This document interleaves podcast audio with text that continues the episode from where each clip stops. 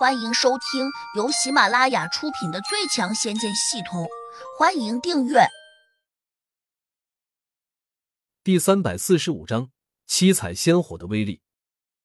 乔小苗的功力太差，根本没来得及躲闪，就被他给抓住了。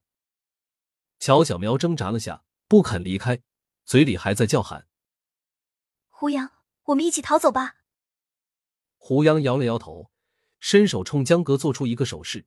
示意他赶快把乔小苗带远一点，因为此时白蛇和黑蛇已经越来越近了，他们随时可能对胡杨发动致命的一击。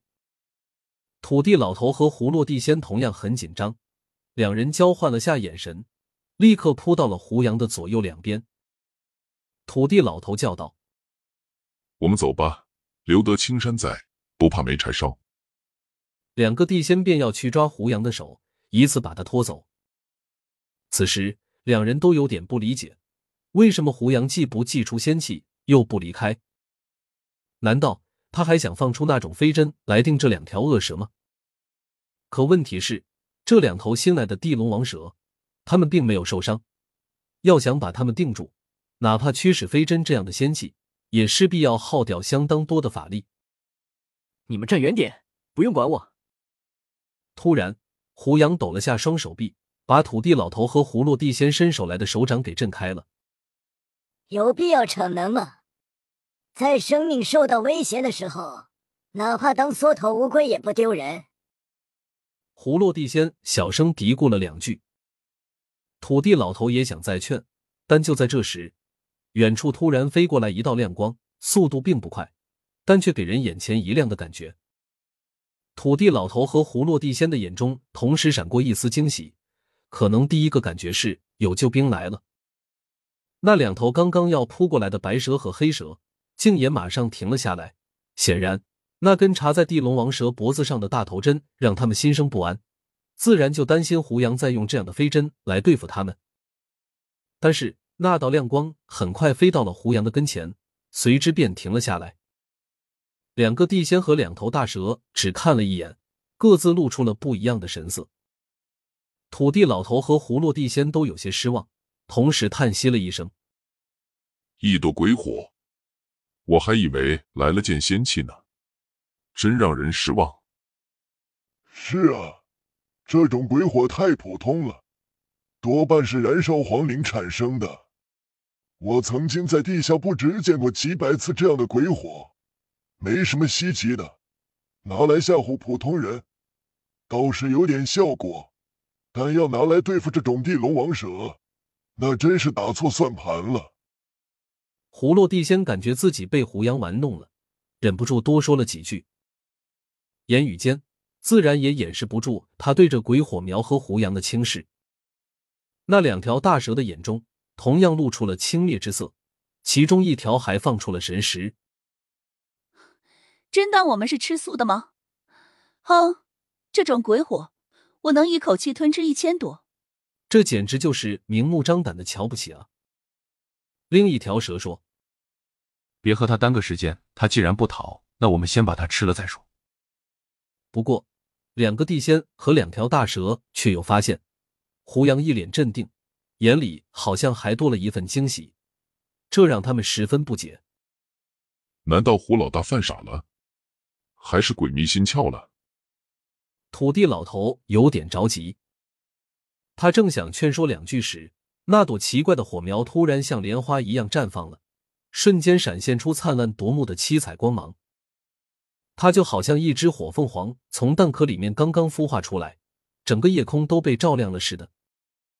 这是什么火？没想到连土地老头这种见多识广的地仙，竟也认不出来。胡杨没有回答，依旧在用神识和这朵火苗快速交流。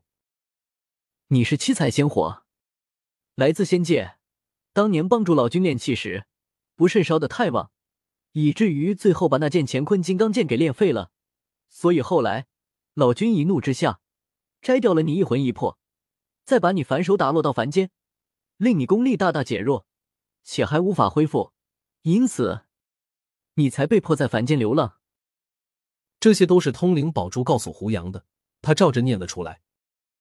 七彩仙火扑扇着火苗，就像人一样连连点头承认。他不是仙气，而是仙物，以火修炼，自成魂魄，所以完全可以和人做无障碍的神识交流。胡杨又用神识问：“你想跟着我，将来重回仙界，对吧？”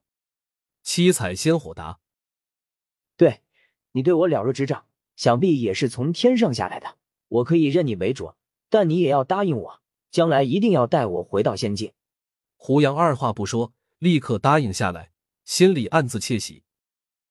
这朵仙火哪里知道，自己之所以了解他的过去，完全是因为通灵宝珠知晓了他心中所想。虽然此时七彩仙火闪着夺目的光芒，但并不刺眼，因此那两条大蛇丝毫没有感到威胁。于是，他们交换了下神时，立刻在空中游了过来。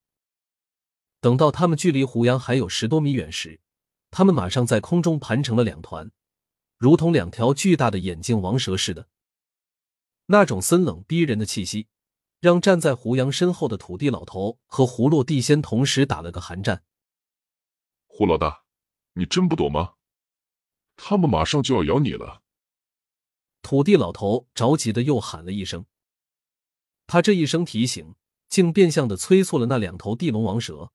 他们马上就嘶嘶的吐出了骇人的蛇信子，跟着变猛的伸出脑袋，张开了大嘴，咬向了胡杨。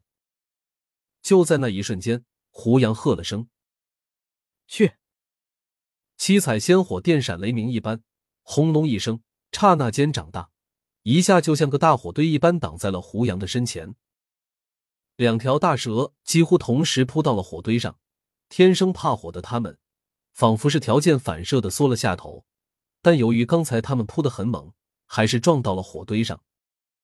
土地老头和胡落地仙都以为这两条大蛇会从火堆前撞过来，然后压到胡杨的身上。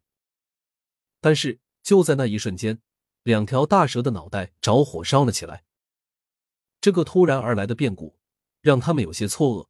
反观胡杨，他的神情并没有多少变化，就好像早就知道会发生这一切似的。本集已播讲完毕，请订阅专辑，下集精彩继续。